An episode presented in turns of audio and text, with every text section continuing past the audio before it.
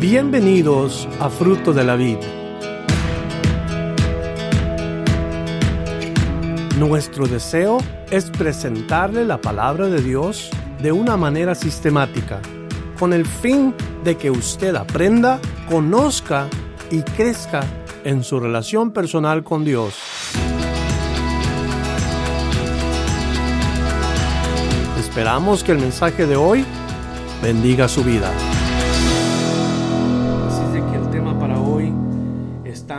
Capítulo 6, capítulo 16 y de los versículos 1 hasta el versículo 11 es en donde vamos a estar viendo esta mañana. Tema para hoy, los convenencieros, que somos nosotros.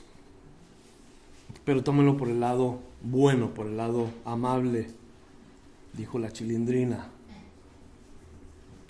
Como ese tema tiene que ver con nosotros, ojalá que pongamos toda la atención que necesitamos, porque son palabras de Cristo, palabras de Jesús para los discípulos. Juan 16, versículo 11 al versículo, versículo 1 al versículo 11. Voy a leer de una traducción un poquito diferente tal vez a la suya, en donde dice, les he dicho estas cosas para que no tengan tropiezos. Ustedes serán expulsados de las sinagogas y llegará el momento en que cualquiera que los mate pensará que rinde un servicio a Dios. Y esto lo harán porque no conocen al Padre ni a mí.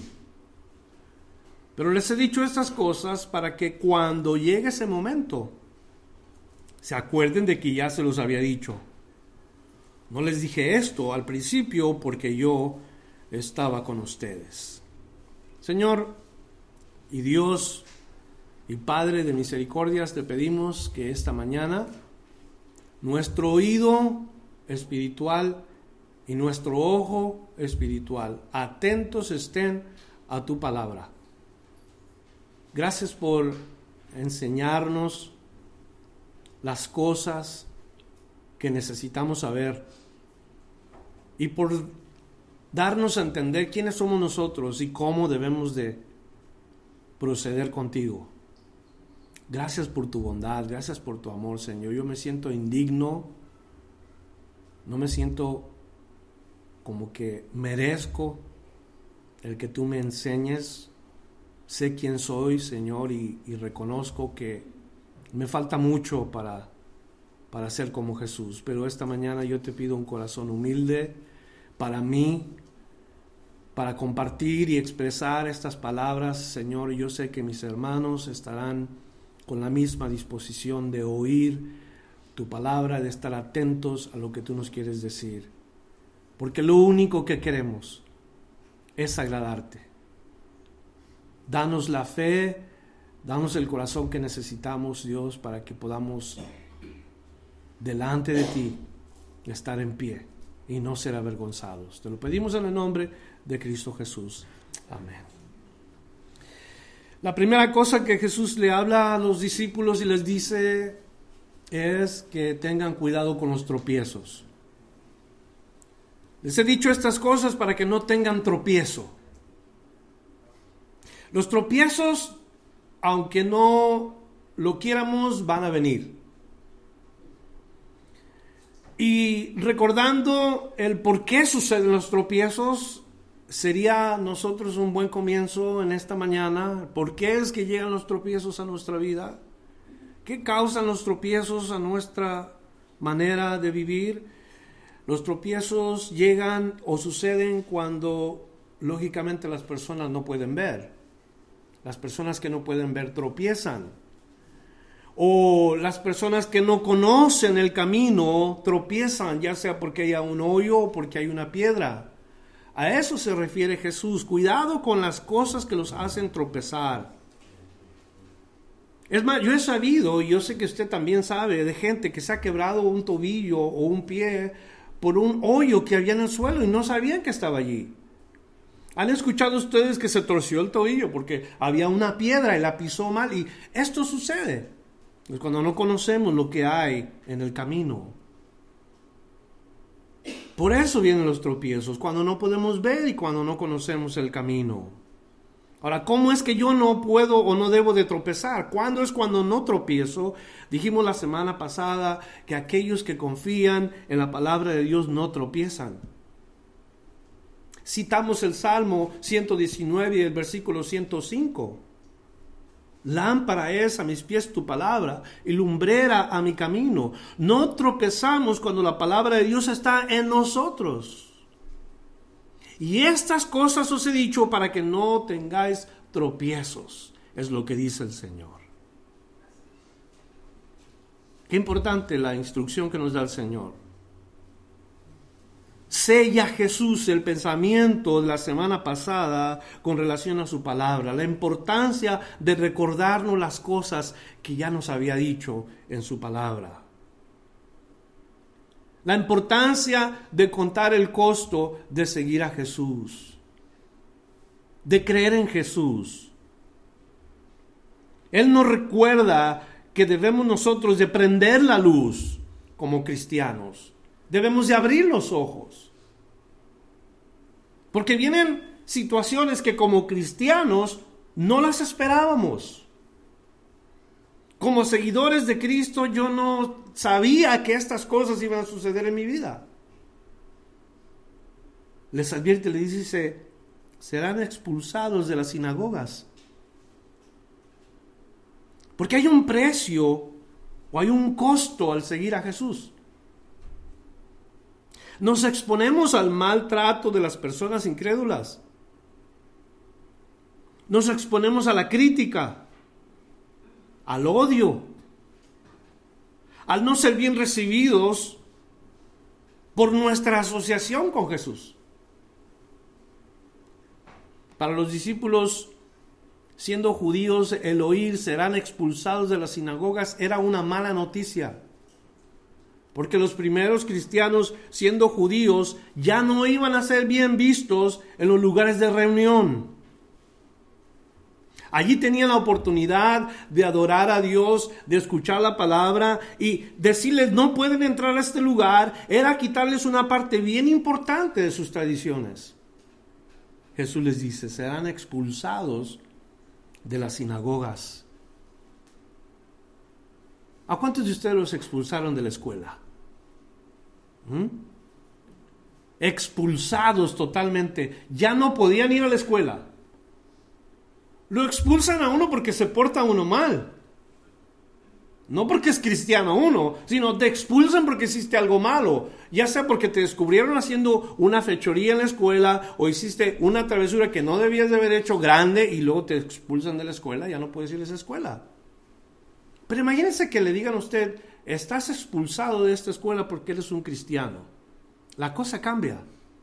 Y hay una razón que no es legítima el expulsar a una persona. A los cristianos los iban a expulsar de estos lugares importantes, las sinagogas.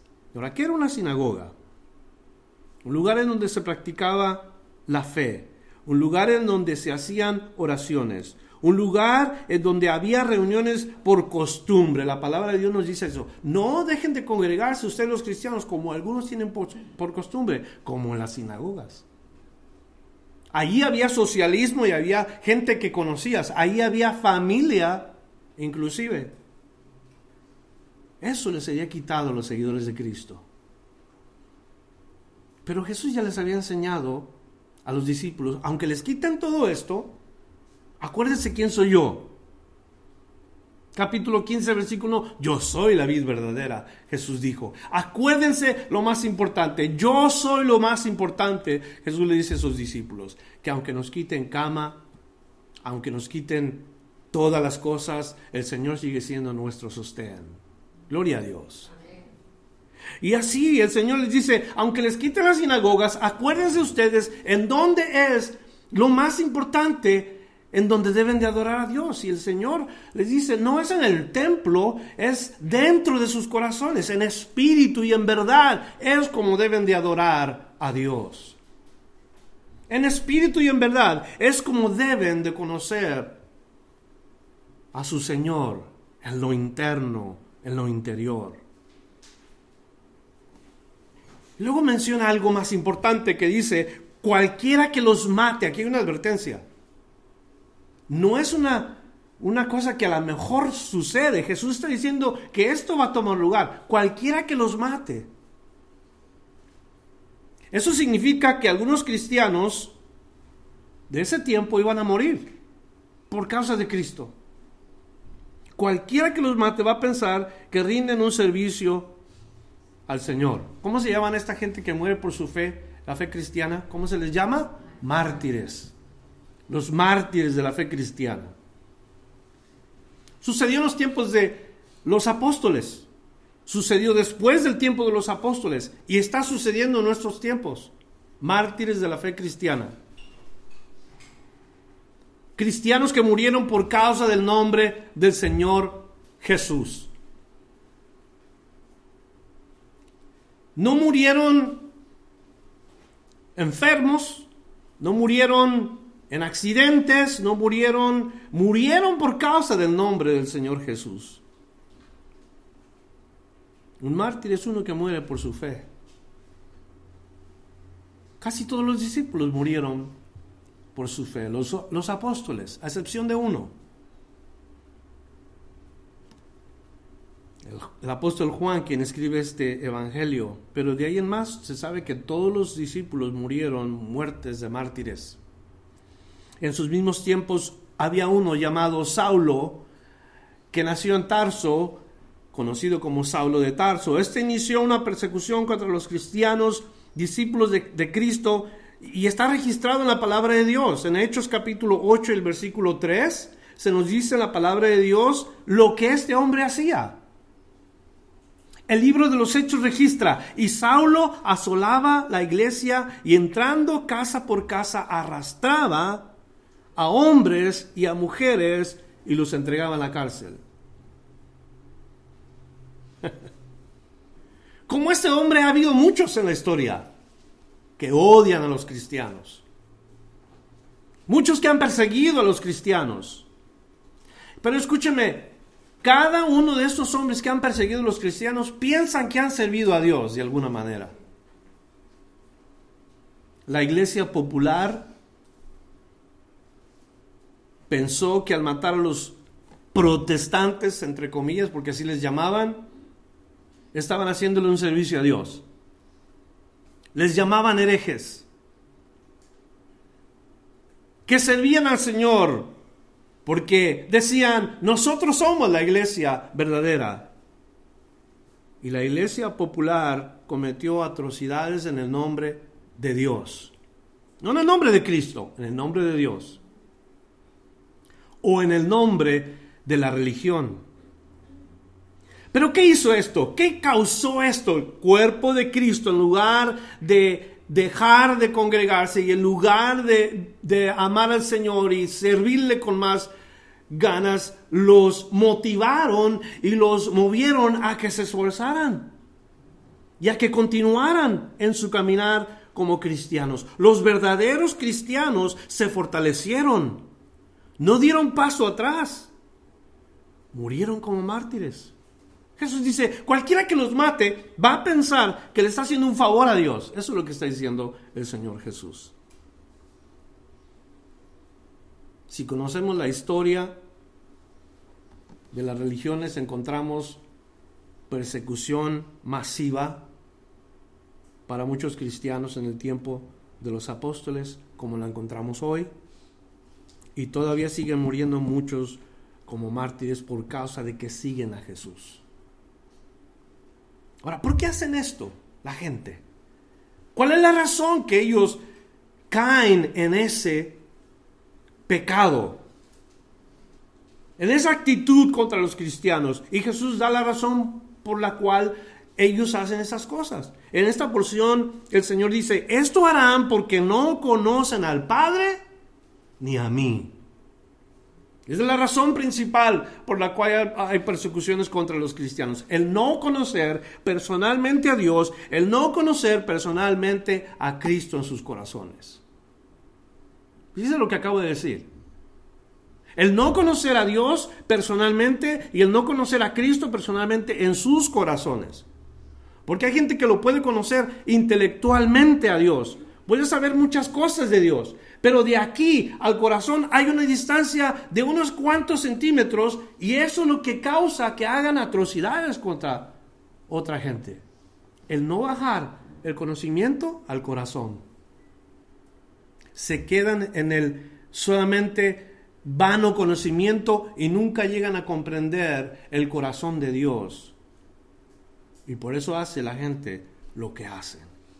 No conocen a Dios personalmente. La historia de la iglesia, como dije, no la iglesia cristiana, la iglesia del cuerpo de Cristo, sino la historia de la iglesia organizada, la iglesia popular, está llena de actos horrendos en donde personas morían sin piedad. Cosas que hicieron contra la fe de Cristo y en el nombre de Dios o en el nombre de la autoridad humana, según puesta por Jesús. Mentira. La historia nos habla de la Inquisición de grupos secretos que la misma religión ha levantado o ha designado contra los cristianos evangélicos y ha ido en contra de ellos para terminar con ellos, para terminar con usted y para terminar conmigo. Para destruir la iglesia de Cristo. Pero esto no es posible. Y sabemos por qué no es posible. Porque es que la iglesia no puede ser destruida. Las palabras están escritas en, una, en uno de los escritos del Evangelio de Mateo. Vamos al capítulo 16 del libro de Mateo, en los versículos 13 al 20, se lo voy a leer. Mateo 16, versos 13 al 20, nos dice la palabra de Dios lo siguiente. Al llegar a la región de Cesarea de Filipo, Jesús preguntó a sus discípulos, ¿quién dice la gente que es el Hijo del Hombre? Ellos dijeron, unos dicen que es Juan el Bautista, otros que es Elías y otros que es Jeremías o alguno de los profetas. Verso 15 les preguntó, ¿y ustedes quién dicen que soy yo? Simón Pedro respondió, tú eres el Cristo, el Hijo del Dios viviente. Entonces Jesús le dijo, Bienaventurado eres Simón, hijo de Jonás, porque no te lo reveló ningún mortal, sino mi Padre que está en los cielos. Y yo te digo que tú eres Pedro, y sobre esta roca edificaré mi iglesia, y las puertas del Hades no prevalecerán, o no podrán vencerla. A ti te daré las llaves del reino de los cielos. Todo lo que ates en la tierra será atado en los cielos y todo lo que desates de la tierra será desatado en los cielos. Entonces mandó a sus discípulos que no dijeran a nadie que él era el Cristo. Entonces, versículos nos dice bien claro que la iglesia no puede ser destruida. O que nadie puede venir contra la iglesia de Cristo y acabar con ella. Y hay una serie de palabras aquí cuando Jesús le dice a Pedro, tú eres Pedro, que significa piedra, su nombre. Y luego dice, y sobre esta roca que está cambiando el tema, la roca no es Pedro, sino la roca es lo fundamental que Cristo está dejando para su iglesia. Lo fundamental, lo que sostiene a la iglesia sobre esta roca. ¿Quién es la roca? No podemos decir que es un hombre, sería una ridiculez, sería tonto pensar que un hombre va a poder sostener la iglesia de Cristo o dirigir la iglesia de Cristo. No es posible. No es del hombre hacer este trabajo. La iglesia es de Cristo y Cristo es la roca. Y sobre esa roca, Señor dice, edificaré mi iglesia. Sobre esa roca edificaré lo que es mío. ¿Y quién podrá contra él? ¿Quién podrá venir a hacerle al Señor afrenta? Dice el Señor, no podrán vencerla. Entonces lo que ha hecho la iglesia organizada, lo que han hecho las religiones, no pueden destruir aquello que, que Cristo estableció, aquello que Cristo fundó sobre él mismo. Vamos a darnos cuenta cómo es que el Señor dirige y cómo es que el Señor hace este trabajo en la iglesia de Cristo. Cómo es que la iglesia de Cristo se sostiene y cómo se dirige la iglesia. La religión organizada dice que un hombre fue puesto por Jesús. Y esto no es lo que la Biblia enseña. Miren lo que dice la palabra de Dios en los siguientes versículos, porque esta es la obra del Espíritu Santo. ¿Y sabe qué? Como el tema es convenenciero, los convenencieros nos conviene oír esto. Nos conviene saber esto. E, e, es precisamente lo que necesitamos entender. Verso 5 de Juan 16 nos dice, pero ahora vuelvo al que me envió y ninguno de ustedes me pregunta, ¿a dónde vas? Al contrario, por esto que les he dicho, su corazón se ha llenado de tristeza. Pero les digo la verdad, les conviene que yo me vaya, porque si no me voy, el consolador no vendrá a ustedes. Pero si me voy, yo se lo enviaré. Cuando Él venga, convencerá al mundo de pecado, de justicia y de juicio. De pecado por cuanto no creen en mí. De justicia por cuanto voy al Padre y no me verán más. Y de juicio por cuanto el príncipe de este mundo ya ha sido juzgado. Vamos a examinar esta porción acabamos de leer. Juntos, porque la primera cosa que dice es que ahora vuelvo al que me envió. Ahora vuelvo de donde yo vine. Y ninguno de ustedes me pregunta dónde voy. La misión de Jesús en estos versículos está por terminar. La misión está por acabarse cuando les está diciendo estas palabras. La última semana de Cristo, es la última vez que va a, decirles estas cosas y los discípulos están oyendo. Jesús de aquí se iba a ir a la cruz y de la cruz terminaría con el pecado de la humanidad al morir en esa cruz crucificado. Lidiar con el pecado de una vez y por todas. Arreglar el problema del hombre. ¿Les convenía a los hombres, sí o no? Jesús les dice, a ustedes les conviene lo que yo voy a hacer. A ustedes les conviene que yo pase por el vituperio, les conviene que yo pase por los latigazos, les conviene que yo sea crucificado, les conviene que yo... Todo eso les conviene a ustedes. Es por su causa que yo voy a pasar por todo eso. Por eso nos llamamos nosotros, en el buen sentido, los convenencieros. Así nos ve Dios. No, no lo tome a mal. Somos convenencieros de buena manera delante de Dios. Nos conviene creer las cosas que Dios hace. O las cosas que Dios dice, ¿sí o no? ¿Por qué nos conviene? Porque si no continúa el trabajo de Jesús en la manera como se está llevando, nos vamos a encontrar en problemas en el futuro. Si no nos conviene, y no aceptamos lo que Dios dice, no nos va a ir bien en el futuro. Eso es lo que está diciendo Jesús. En otras palabras, les conviene que yo me vaya. ¿Por qué? Dice bien claro lo que Jesús va a hacer en la cruz. Yo voy a ir a la cruz, se los ha estado diciendo, voy a ser vituperado, voy a ser eh, matado, eso es lo que les ha dicho Jesús a los discípulos, pero no se preocupen, al tercer día voy a resucitar. Y todas estas cosas que pasado con los discípulos por arriba de su cabeza. No entendían, no sabían lo que estaba diciendo Jesús y aparte de eso, no creían. Por eso el Señor, cuando les repite, le repite bien claro, pero al tercer día voy a resucitar. Entonces, ¿qué notamos nosotros? Que el Señor les dice el por qué. Es que les convenía. Nos dice en ese versículo, porque si no me voy, el consolador no vendrá a ustedes.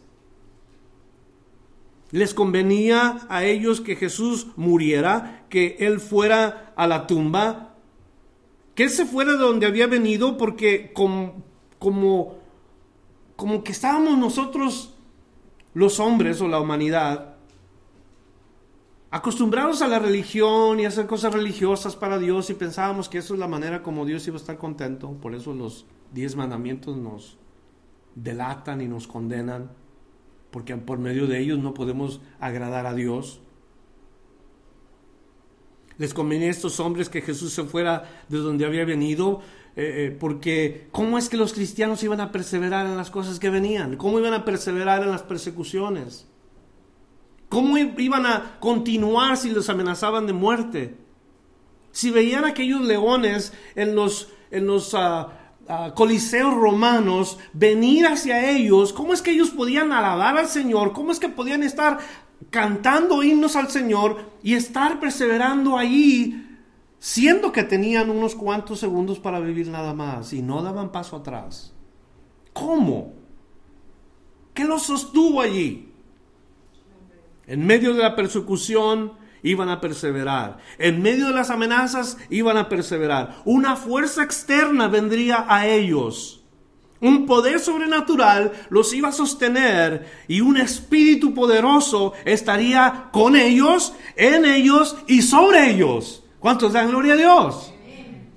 Esto es lo que Dios iba a hacer con nosotros los cristianos. Los que habíamos creído en Jesús, ahora el Espíritu, el que venía al lado mío o al lado de otro para ayudar, para guiar, para hablar, para enseñar y aún para convencer. A eso venía el Espíritu. No tenemos el Espíritu para usarlo como se nos dé la gana. Él quiere usarnos a nosotros, no nosotros a Él.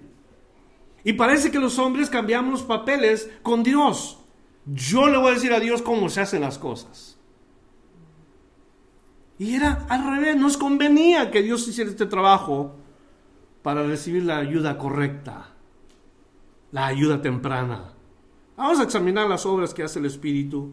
Este mensaje es tan claro que no vamos a, dedicar 45 minutos. Es tan claro que nos vamos a ir temprano a la casa porque es bien importante lo que vamos a, a recibir. La primera obra. La primera obra que hace el Espíritu en las personas es convencerlos que son pecadores.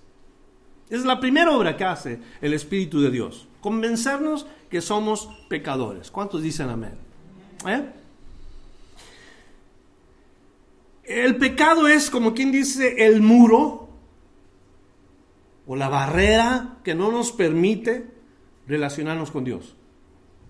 Voy a repetir eso. El pecado es el muro o la barrera que no nos permite asociarnos a Dios o relacionarnos con Dios.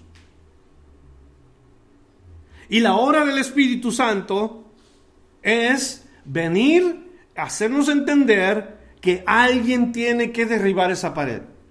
Alguien tiene que quitar ese problema del medio. Y Jesús le está diciendo, a ustedes les conviene, que yo vaya a la cruz y muera por sus pecados para que ese muro, esa, esa barrera sea quitada del medio y se puedan relacionar con Dios otra vez por medio de nuestra fe en Cristo. Por medio de Jesús. Eso es lo que hace el Espíritu. Una vez que nosotros creemos en la obra de Cristo, el Espíritu nos convence de que somos pecadores cuando aceptamos el remedio. Y el remedio es el sacrificio de Jesús en la cruz. ¿Estamos de acuerdo?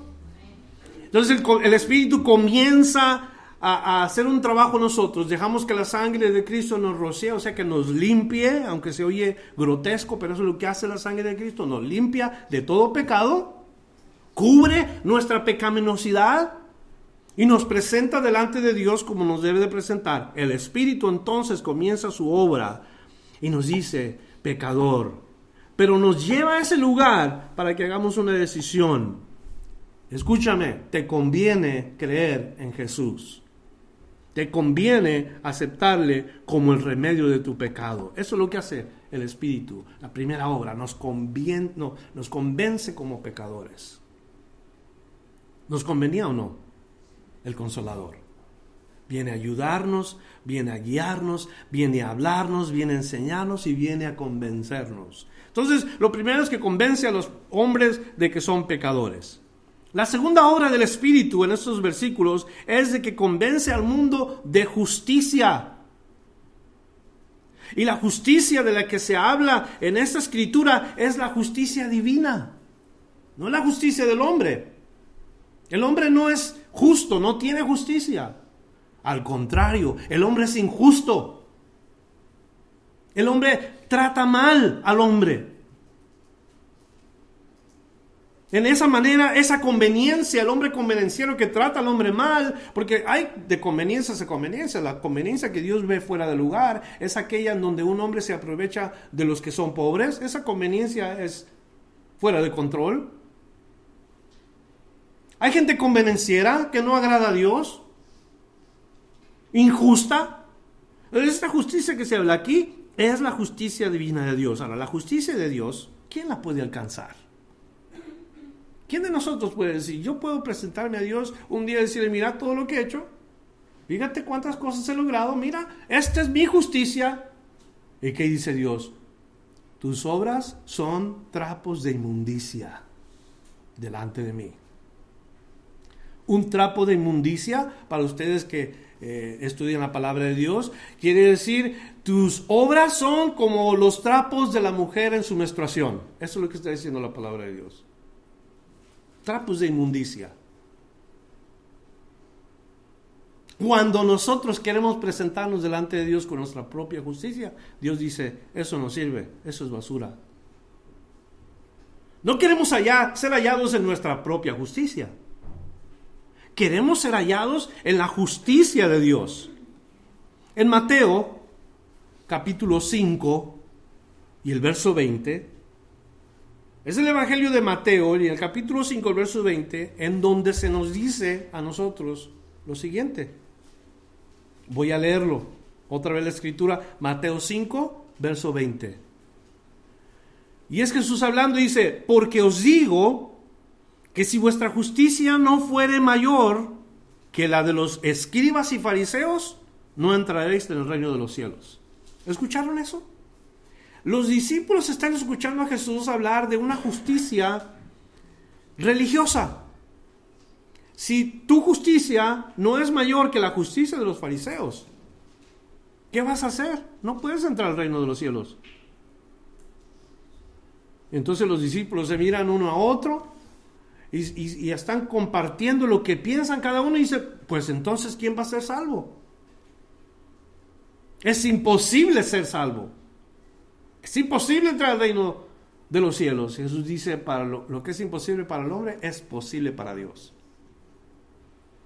Y es cuando descubre el Señor el espíritu que convence a los hombres que necesitan una justicia mayor que la de la religión. ¿Por qué se las puede dar? El espíritu convence a los hombres de que eso, eso que los hombres piensan religiosamente, no es lo que Dios quiere. La religión no nos puede justificar. Dios Espíritu Santo a todos los hombres le dice, ¿cuál religión puede llevar a los hombres a Dios? Si hubiera una, en vano vino Cristo. Pero no hay, no existe una religión que te justifique delante de Dios. Solamente la justicia de Dios es la que cuenta. Y cuando el Espíritu de Dios viene, convence a los hombres, hay una justicia solamente que cuenta. Y esa justicia es la justicia divina. ¿Cómo la logramos? Escucha lo que dice Romanos capítulo 5 y el versículo 1. Romanos capítulo 5, verso 1, en lo que la palabra de Dios nos dice, todos podemos alcanzar esta justificación, todos podemos ir al cielo si tan solo creemos lo que la palabra de Dios dice. Y ahí dice así, justificados pues por la fe tenemos paz para con Dios, ¿por medio de quién? De nuestro Señor Jesucristo. Tú y yo podemos ir justificados delante de Dios por medio de nuestra fe en Jesucristo. No por medio de las obras, no por medio de la religión, por medio de nuestro Señor Jesucristo. Sí, pero hermano pastor, ¿cuántas veces no he escuchado yo eso? Es más, yo tengo años viniendo a esta iglesia, años, y cada vez que usted dice eso, me voy igual. No cambia mi, idea, no cambia. Yo quiero seguir siendo quien soy. ¿En dónde está tu corazón de verdad? Si así piensas. Si, si es por medio de las obras y por medio de las cosas que hacemos, te pido y te ruego por favor que dejes de hacer eso. Estés aquí o en otra iglesia, no es por las obras ni es por el ministerio, ni es por nada, es porque Cristo es el medio por el cual nosotros nos justificamos delante de Dios. El servicio que nosotros otorgamos a Dios es una respuesta de agradecimiento nada más. Agradecidos por lo que Dios ha hecho y respondemos a lo que Él mismo nos da y luego le damos lo que el Señor mismo nos da, porque ni eso podemos producir. Recibiréis el don del Espíritu Santo. Y luego el Espíritu Santo hace tantas cosas con nosotros, nos da regalos que no podemos producir y luego se los traemos a Dios y decimos, este es nuestro servicio, Señor, es que yo te sirvo de esta manera. Qué ingratos somos, ¿verdad? Todo viene de Dios y luego queremos un poquito de crédito. Nada es de nosotros. Porque si vivimos, del Señor somos. Y si morimos, del Señor somos. Así es la cosa. En 1 Corintios capítulo 1 versículo 30, esta es la escritura en donde tú y yo podemos confiar plenamente, es lo que el Espíritu de Dios, nos dice, 1 Corintios 1.30, mas por Él estáis vosotros en Cristo Jesús, el cual nos ha sido hecha por Dios, fíjese cómo dice la palabra de Dios, el cual nos ha sido hecho por Dios sabiduría, justificación, santificación y redención. Ahí entra la justificación que nosotros estamos buscando delante de Dios. Por medio de Dios y a través de Jesucristo, Él ha hecho la obra de que podemos ser nosotros justos delante de Él. ¿Es de Dios la obra, sí o no? Gracias a Él. Esa es la segunda obra que hace el Espíritu, convence al mundo de una justicia que no podemos producir. Y luego después, la tercera obra convence al mundo de juicio. Aunque la escritura nos dice exactamente qué es lo que está presentando el maestro en cada una de estas obras del Espíritu, podemos nosotros usarlas para aplicarlas a nuestra vida, los convenencieros. Porque esta obra, la tercera que hace el Espíritu, es que convence al mundo de juicio. Y escúcheme algo. La palabra de Dios enseña dónde comienza el juicio. El juicio debe de comenzar con los de casa, porque así dice Dios. El juicio no comienza con los vecinos, el juicio comienza en casa. Pudiéramos decir que los de casa son principalmente los ángeles de Dios. Particularmente menciona aquí a uno en esta escritura, al diablo. El diablo va a recibir juicio de Dios. Dios creó a todos los ángeles y el primero que se revela es el diablo y luego acarrea una tercera parte del cielo a que se rebelen juntamente con él. Dios va a traer juicio contra él. Dios ya juzgó al diablo. Pudiéramos decir que esto es como Dios comienza a traer juicio en su propia casa. Pero también pudiéramos decir que la casa también sería la creación humana, los hombres. Dios va a traer juicio contra los hombres. Hebreos 9:27 nos dice de la manera siguiente. Escríbale la, la nota Hebreos 9:27. Y de la manera que está establecido para los hombres que mueran una sola vez y después de esto, el juicio. Entonces Dios comienza en casa, quizás comienza con los ángeles, tiene toda la razón y tiene él todo el derecho. Comienza o continúa con los hombres, tiene todo el derecho, toda la razón de traer juicio sobre los hombres. ¿Sí o no? Pero ¿qué le parece la iglesia? ¿Qué tal la iglesia? ¿Son de casa o no son de casa? Porque la iglesia es de Cristo. Claro que son también llevados a juicio. Primera de Pedro capítulo 4, versos 16 al 18. Escuchen por favor. Primera de Pedro 4, 16 al 18. Pero si alguno padece como cristiano, o sea, ya aquí particularmente se está dirigiendo a los creyentes seguidores de Cristo, los cristianos. Si alguno padece como cristiano, no se avergüence, sino glorifique a Dios por ello ¿Por qué? Porque es tiempo de que el juicio comience por la casa de Dios. Con una conjetura tenemos los ángeles, los hombres y la iglesia, en donde Dios va a traer su juicio. Y eso es lo que hace el Espíritu de Dios cuando trae juicio sobre casa. Continuamos leyendo. Porque es tiempo de que el juicio comience por la casa de Dios y si primero comienza por nosotros, ¿cuál será el fin de aquellos que no obedecen el Evangelio de Dios? Si el justo con dificultad, se salva, ¿en dónde aparecerá el impío el pecador? Óigame, qué escrituras tan más difíciles y tremendas. Describe qué pasa en la casa de Dios, la iglesia. Como le dije a algunos que, algunos que, no, no, no se salvan. Difícilmente se salvan, lo dice la palabra de Dios. Y ese juicio comienza en casa. Ese juicio comienza con los de casa. ¿Qué horas tan importantes las del Espíritu, sí o no? Convence al mundo de pecado, convence al mundo de justicia y convence al mundo de juicio. Obra del Espíritu de Dios. Nos convenía que el Señor se fuera para que enviara su Espíritu obras importantísimas del Espíritu que se llevan a cabo desde el día en que el hombre recibió al Espíritu de Dios. Desde el día en cuando desciende, nos convenía sinceramente.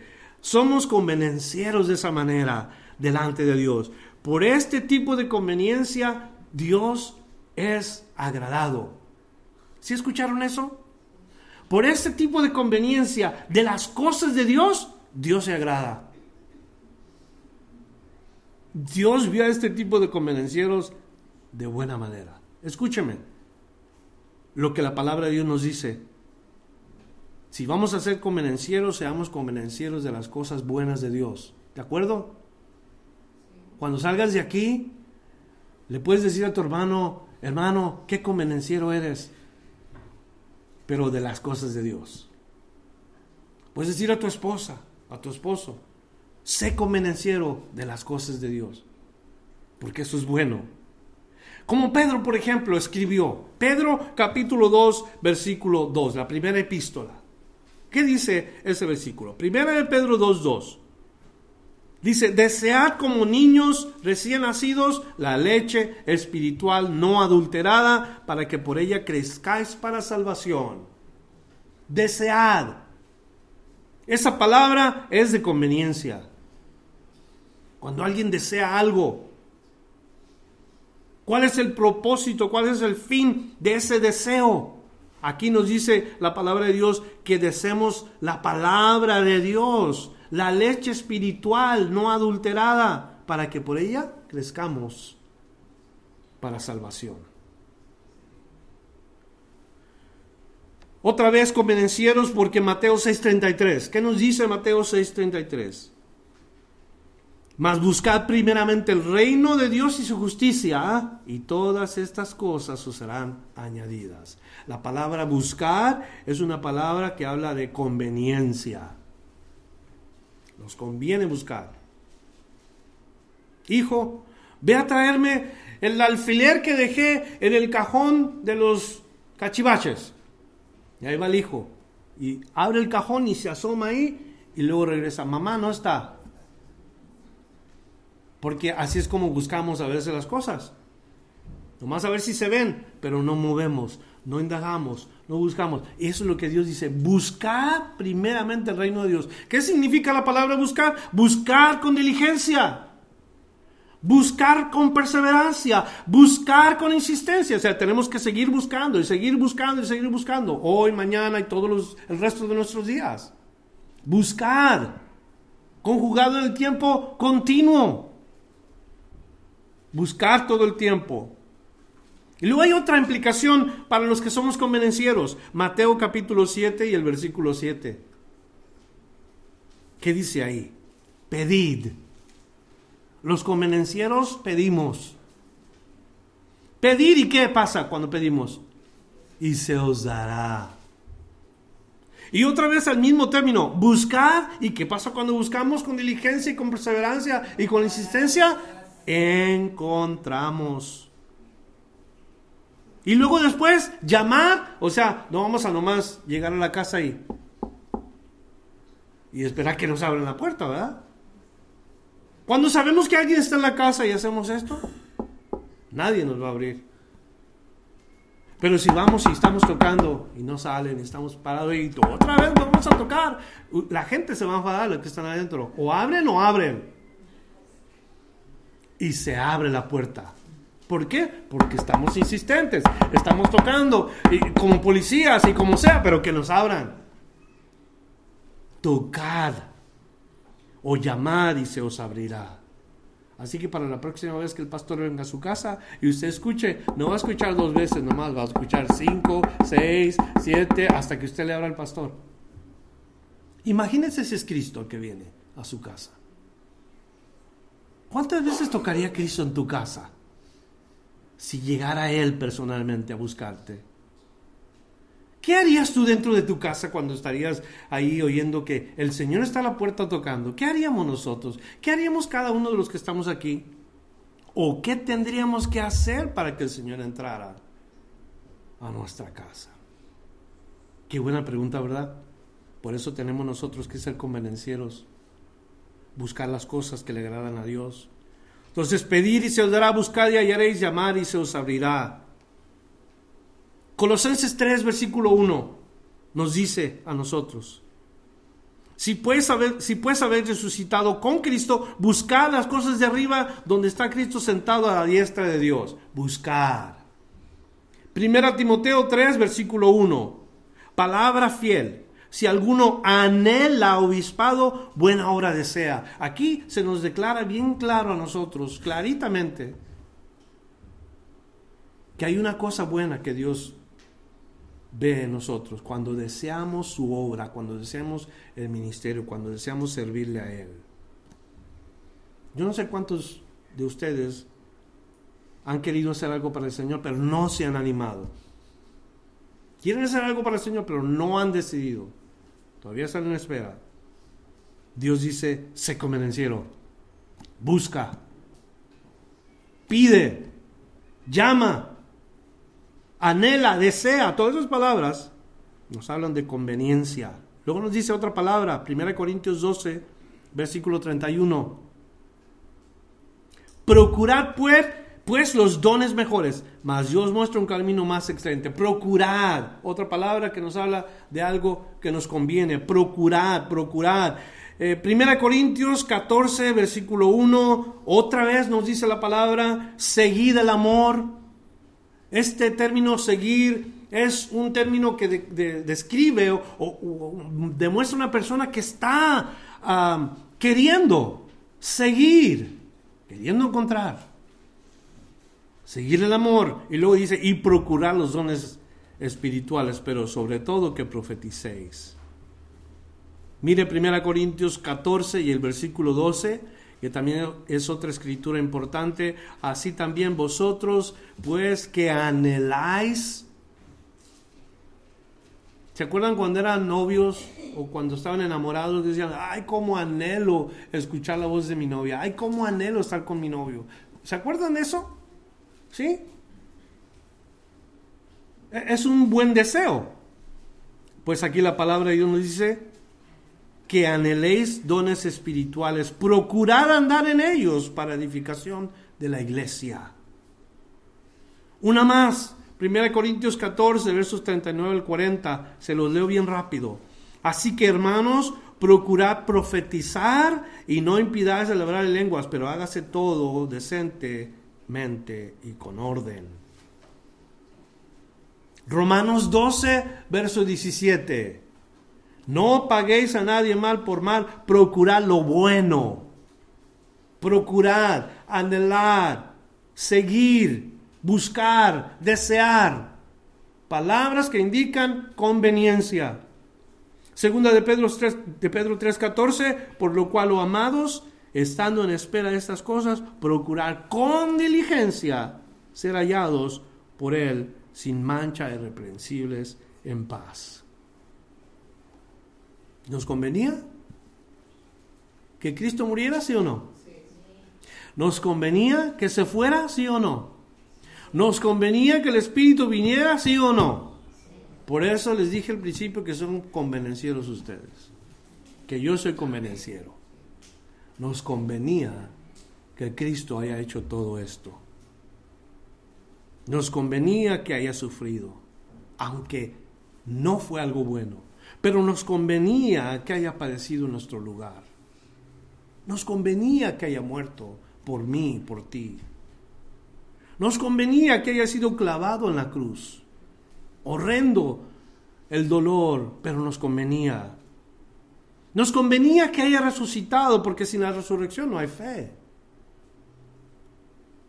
Nos convenía que haya enviado su espíritu, porque no hubiéramos tenido guianza, ni poder, ni hubiéramos sido redarguidos nuestros corazones del pecado, hubiéramos estado siendo arrogantes todavía y presumidos y todo lo que Dios detesta, si no hubiera sido por el Espíritu. ¿Y saben qué? Nos conviene creer en el Señor porque Él regresa pronto. Y el que no le conviene que regrese pronto es porque está viviendo mal. Pero nos convenía a todos. Somos los mayores convenencieros que existen en este universo. Cuando tú ves a tu hermano, eso es lo que puedes decir. Este hermano mío es el mayor convenenciero de todos, pero es en buena fe que lo decimos. Si de veras somos convenencieros, los mayores convenencieros del mundo, porque Cristo vive en nosotros, nos convenía. Nos convienen las cosas divinas, nos convienen las bendiciones de Dios. Busquemos buenas y agradables cosas que agraden a nuestro Dios. Vamos a orar como convenencieros. ¿Sabe por qué? Casi la mayoría de los cristianos le piden a Dios algo. Qué convenencieros somos, ¿verdad? Señor, dame esto, dame aquello. Señor, te pido por aquí, te pido por allá. Convenencieros. Porque sabemos que Padre tenemos. Sabemos que Dios tenemos. Y nos conviene venir a Dios delante de su presencia con esa actitud, sabiendo quién es Él. Así de que puestos de pie, por favor, oramos en el nombre de Jesús. Llévese ese mensaje a su casa, llévese esa palabra a su, a su corazón y, y, continúe buscando convenientemente, porque le conviene, convenencieramente también, las cosas de Dios. Busca las cosas de Dios para ti, para el cónyuge, para tus hijos, para tu familia. Busca, anhela, procura, sigue, persigue estas cosas para la gloria y la honra de Dios. Padre Celestial, te damos gracias en esta mañana. Yo no sé cuál de todos los que estamos aquí es el más convenenciero, pero ojalá que esté uno de los más convenencieros aquí, Señor. De verdad te lo digo. sea el primero decir, a mí me conviene, yo soy el más convenenciero de yo quiero ser el más convenenciero de todos los que estamos aquí. Porque creo en mi Padre, creo en su Espíritu, sé y entiendo que a mí me convenía que el Espíritu de Dios viniera a mi vida.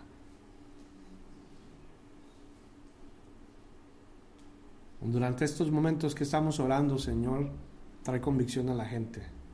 ¿Qué les hace falta? ¿Qué es lo que te hace falta, querido hermano? Querida hermana. Ven delante del Señor.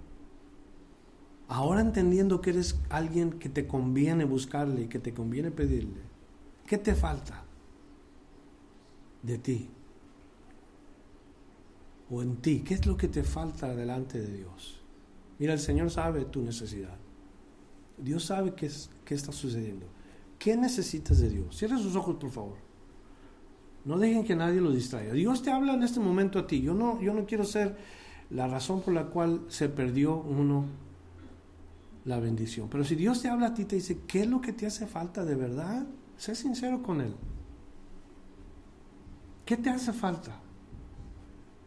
Yo quiero orar por ti. Antes de irnos a nuestra casa, quisiera orar por ti. Quizás te hace falta más fe. Él es el autor de la fe. Nos conviene venir a Él y pedirle. ¿Te, hace falta sabiduría? Dios dice, pídela y te será dada. ¿Por qué? Porque Él sabe que la tiene y, y Él sabe que la necesitas. Nos conviene. Entiende el mensaje. Todo lo que Dios tiene te conviene a ti. ¿Qué te hace falta?